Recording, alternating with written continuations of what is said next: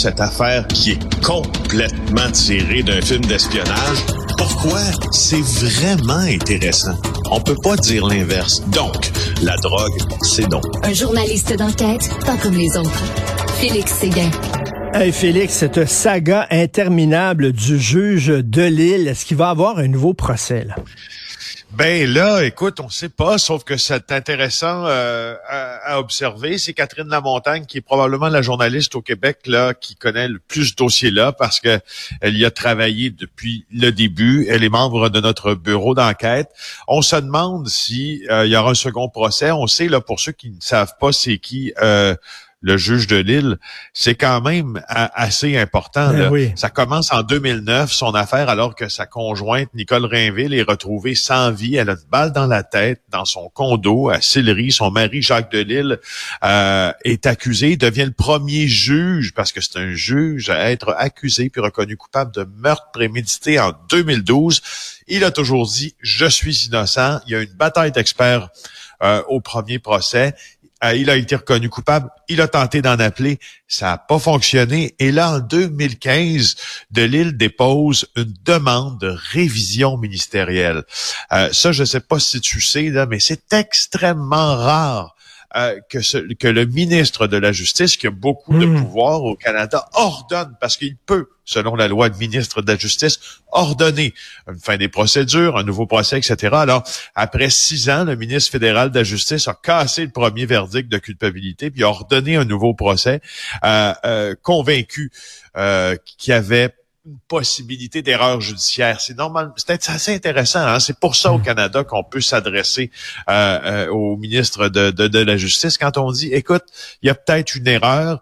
Euh, et là, finalement, on attend le deuxième procès. Puis le deuxième procès a pas lieu parce que le, le, pathologiste qui a témoigné lors du premier procès a fait une erreur de négligence inacceptable lors d'autopsie de la défunte.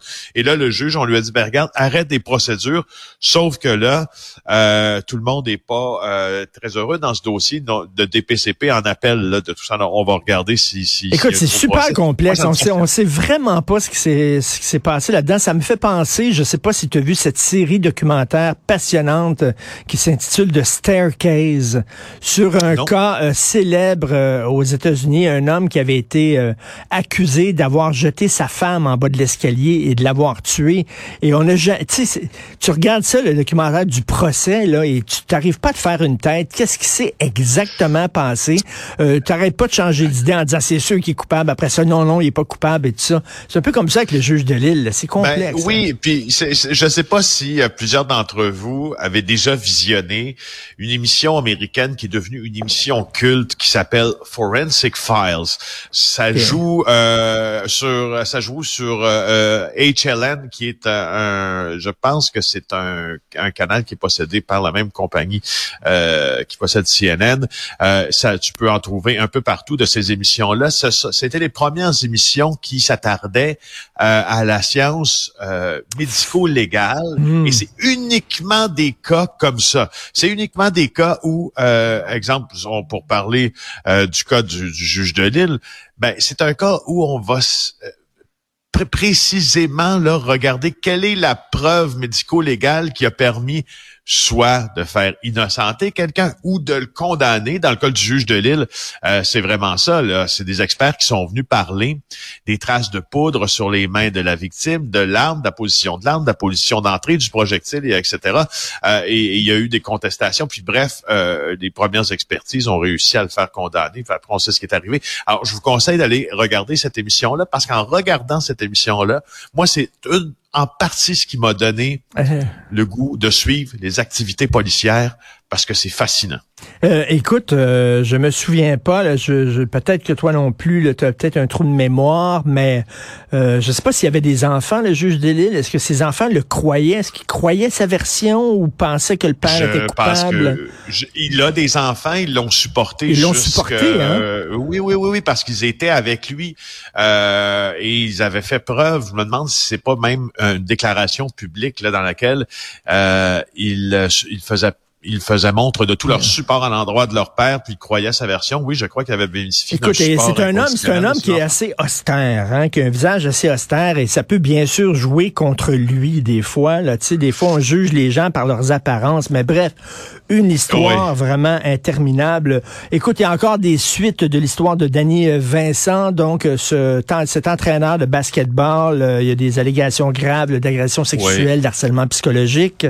Donc, il était préposé aux bénéficiaires, lui. Oui, ben oui, on dirait que euh, plus on plus on détricote là, la courte pointe d'Annie Vincent, puis plus on découvre euh, des mailles là euh, mal faites, je vais te dire comme ça, euh, parce que Danny Vincent, après avoir été entraîneur pendant une trentaine d'années au basketball, après avoir été visé par plusieurs allégations d'harcèlement psychologique, puis là tu vois là, c'est dans tous les médias maintenant. Tout le monde a repris ça, tout le monde parle à des joueuses, puis, puis c'est vraiment là, ça a délié les langues, c'est incroyable.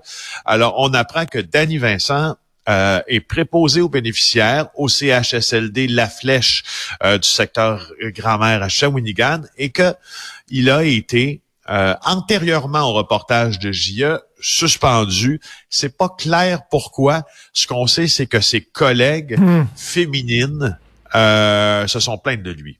On sait ça. Et là, après le reportage, donc a posteriori, après le reportage de JE, Danny Vincent a été resuspendu une autre fois parce qu'il semble que ça ne soit pas que la parole des joueuses de basketball qui a été libérée avec cette affaire-là, mais bien la parole de ses propres collègues aussi. Et il est visé par d'autres allégations. Je peux pas vous dire la nature exacte, mais des allégations provenant de ses partenaires de travail au CHSLD La Flèche qui font en sorte que Danny Vincent est suspendu.